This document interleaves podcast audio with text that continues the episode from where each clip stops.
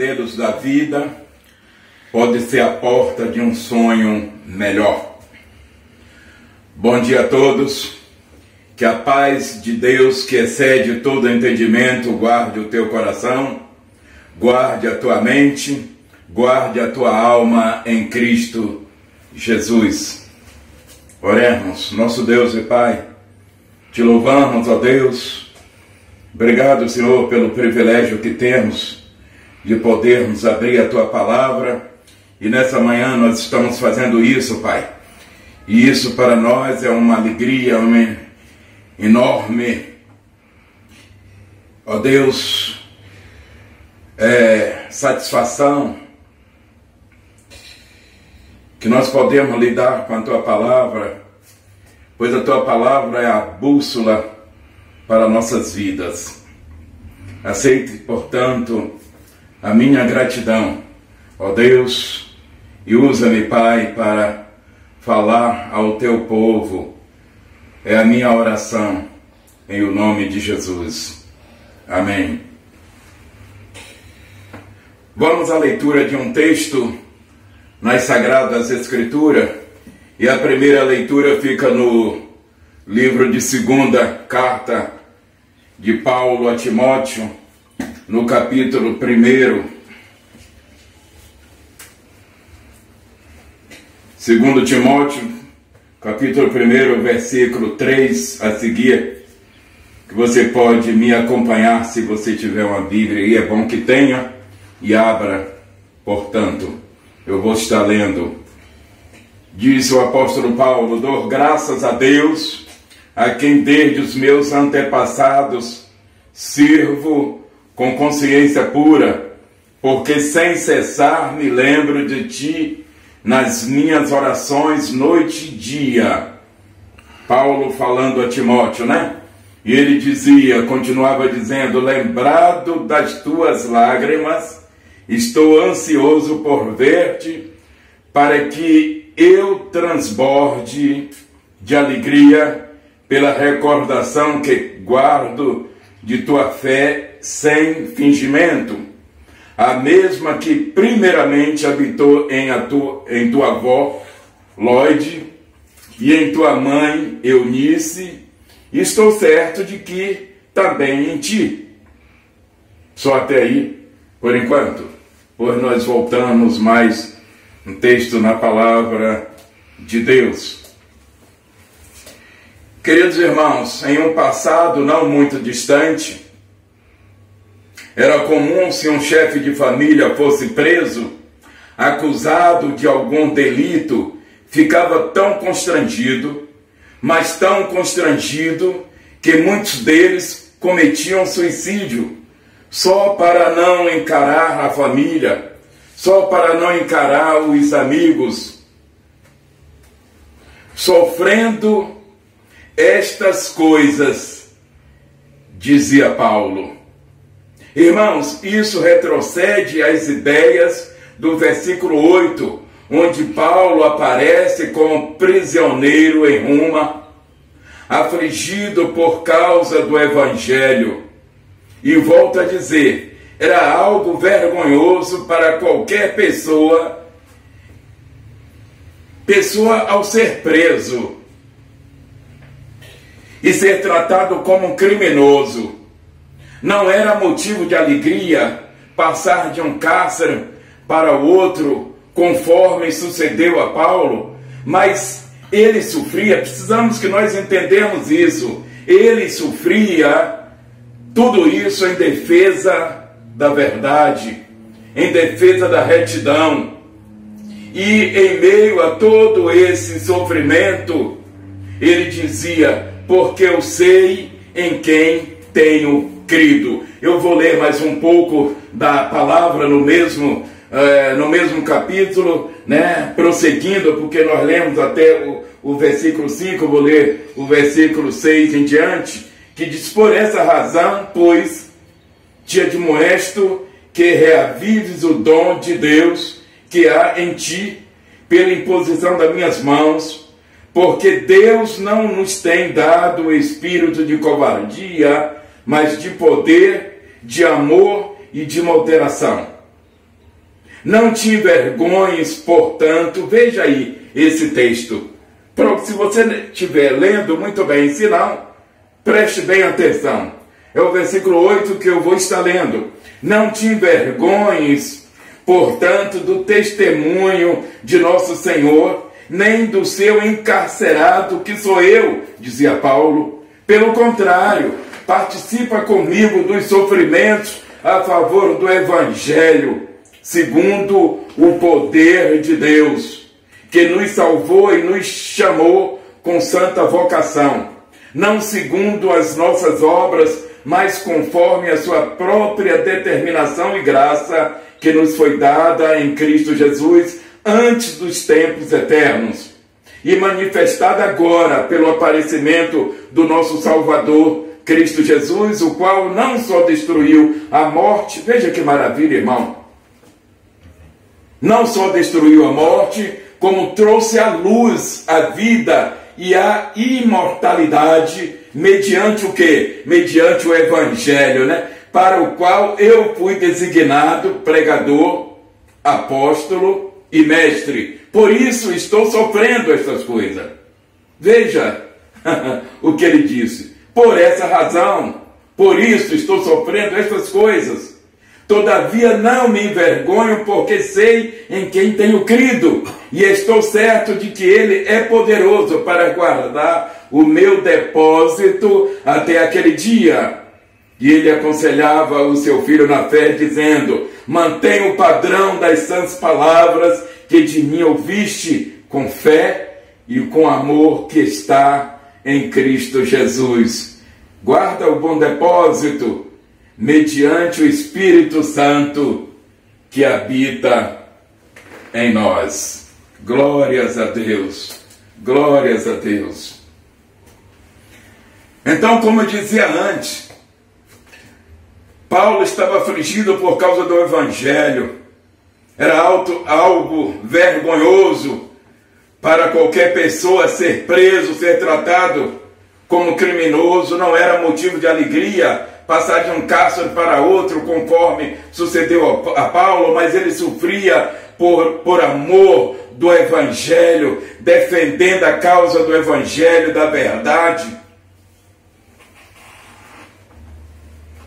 Mas, em meio a toda aquela turbulência, ele afirmava, tinha essa palavra de afirmação dizendo: Eu sei em quem tenho crido.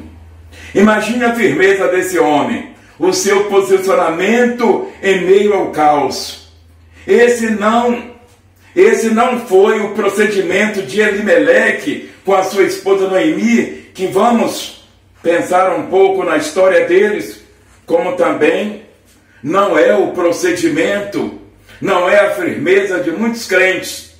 Mas vamos ler parte da história desses personagens que eu falei, né? Elimeleque Noemi, que é registrado no livro de, de Ruth. Você conhece a história. Livro de Ruth, capítulo 1, verso 1, também em diante. Diz o seguinte: Nos dias em que julgavam os juízes, houve fome na terra, e um homem de Belém de Judá saiu e a habitar na terra de Moabe com a sua mulher e seus dois filhos. Este homem se chamava Elimeleque e sua mulher Noemi. Os seus filhos se chamavam Malom e Quilion. Efrateus de Belém de Judá vieram à terra de Moabe e ficaram ali. Morreu Elimeleque, marido de Noemi, e ficou ela com seus dois filhos, os quais casaram com mulheres moabitas. Era o nome de uma Orfa e a, o nome da outra Ruth. E ficaram ali quase que dez anos. Morreram também ambos, Malom e Quilion, ficando assim a mulher desamparada de seus dois filhos como também de seu marido. Só até aí, não prossiga se possível. Irmãos, esse texto sagrado nos ensina que na hora da crise precisamos guardar a boca. Na hora da crise precisamos guardar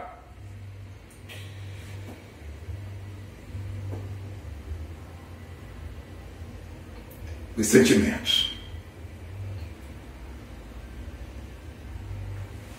E além dos sentimentos, além da boca e os sentimentos, sobretudo, precisamos principalmente, principalmente as decisões. Por favor, meu irmão, não decida nada de importante em sua vida se você está em crise. Lembre-se disso. Você percebe que quando um casal está em crise conjugal, o que vem em mente é a separação. O que vem em mente é o divórcio.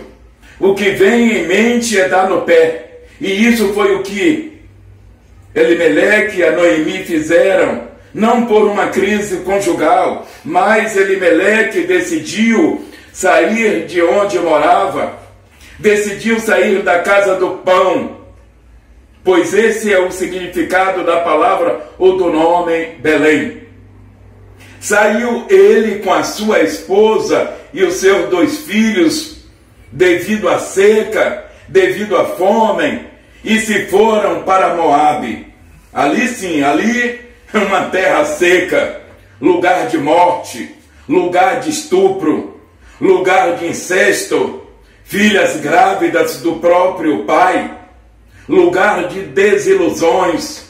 Talvez você não quisesse nem mesmo morar próximo a esse lugar.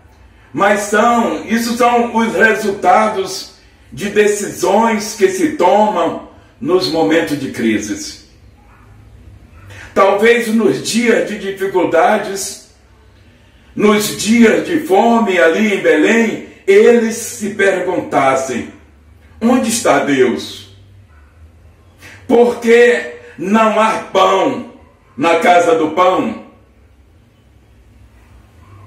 Nos momentos de crise, não é assim que às vezes reagimos, irmãos? Frequentemente não fazemos perguntas tais como essas e até mesmo questionamos. Por que aconteceu logo comigo? Se eu sou tão tão bonzinho, ajudo as pessoas, faço jejum, estou sempre orando. Será que Deus não está me ouvindo?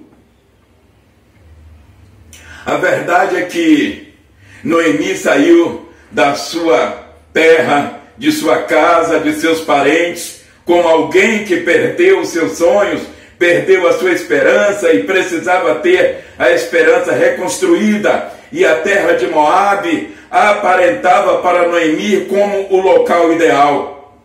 A terra de Moabe aparentava para Noemi como o local da reconstrução dos sonhos mortos. Entretanto, o que Noemi não sabia era que Moabe a faria lidar com a morte de seus sonhos pois ali ela perderia o marido e logo depois os seus dois filhos, Malom e Quilion. Agora você imagine o pesadelo horrível na vida dessa mulher. Em terra estranha, sem marido e agora sem os filhos, mas como eu disse que é o tema dessa reflexão, os pesadelos da vida podem ser a porta de um sonho melhor. A noite mais escura precede uma manhã mais clara. Os, em momentos de desespero, Deus levanta amigos fiéis. Meu irmão, pode ter certeza. E por essa razão, disse Paulo, sei em quem tenho crido. Por essa razão, disse Jó, porque eu sei que o meu redentor vive e por fim se levantará sobre a terra. Em meio à crise, essa foi a expressão de fé de Jó. Em meio à crise, essa foi a expressão de fé do apóstolo Paulo. Mas fica a minha pergunta: em meio a toda essa turbulência, qual tem sido a tua expressão de fé, meu irmão? Deus levantou Ruth na vida de Noemi. Deus está preparando alguém para te ajudar. Deus está preparando alguém para te levantar. Deus não vai te deixar em meio a uma encruzilhada sem saber qual o rumo a tomar. E você vai testemunhar dizendo, assim como disse Paulo: Eu sei em quem tenho crido a aliança de Ruth com a sua sogra talvez foi uma das mais preciosas de toda a história.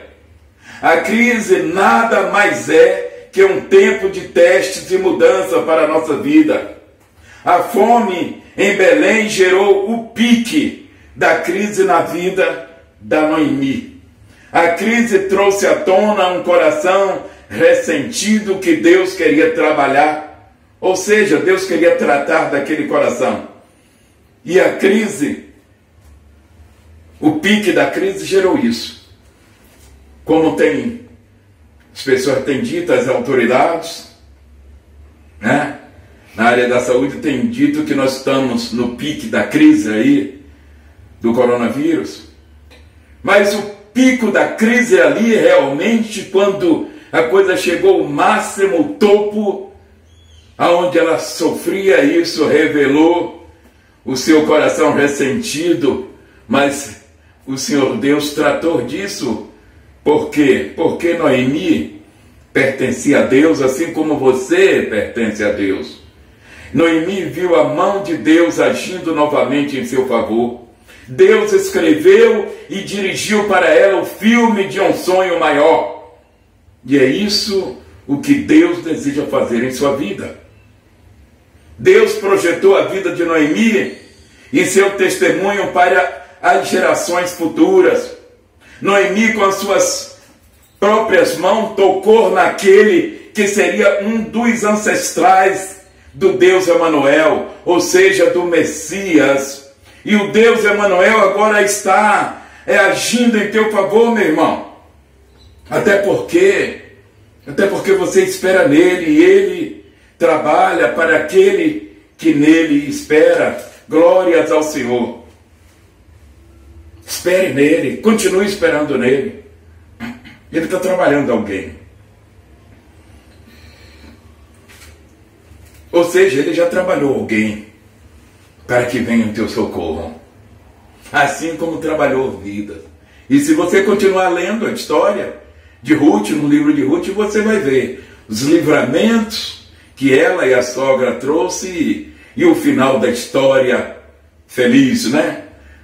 Mas que Deus te abençoe. Como nós não temos muito tempo, e pelo menos por enquanto, mas nós vamos ter muito tempo para continuar lendo a palavra de Deus, o Espírito de Deus tocando em nós, nos fazendo ver a graciosa vontade de Deus, né? Na vida de Noemi, na vida de tantos outros, na sua vida, na minha vida, na nossa vida. Mas que Deus te abençoe abundantemente. Uma palavra de oração. Nosso Deus e Pai, obrigado, Senhor, por essa palavra.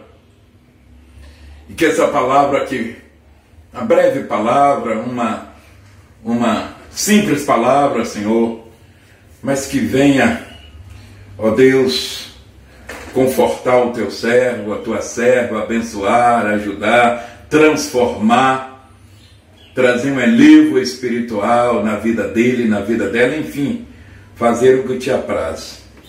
Em o nome de Jesus. Amém. Até em outro momento, querendo Deus. Espero que seja ao vivo e a cores, em o nome de Jesus. Amém.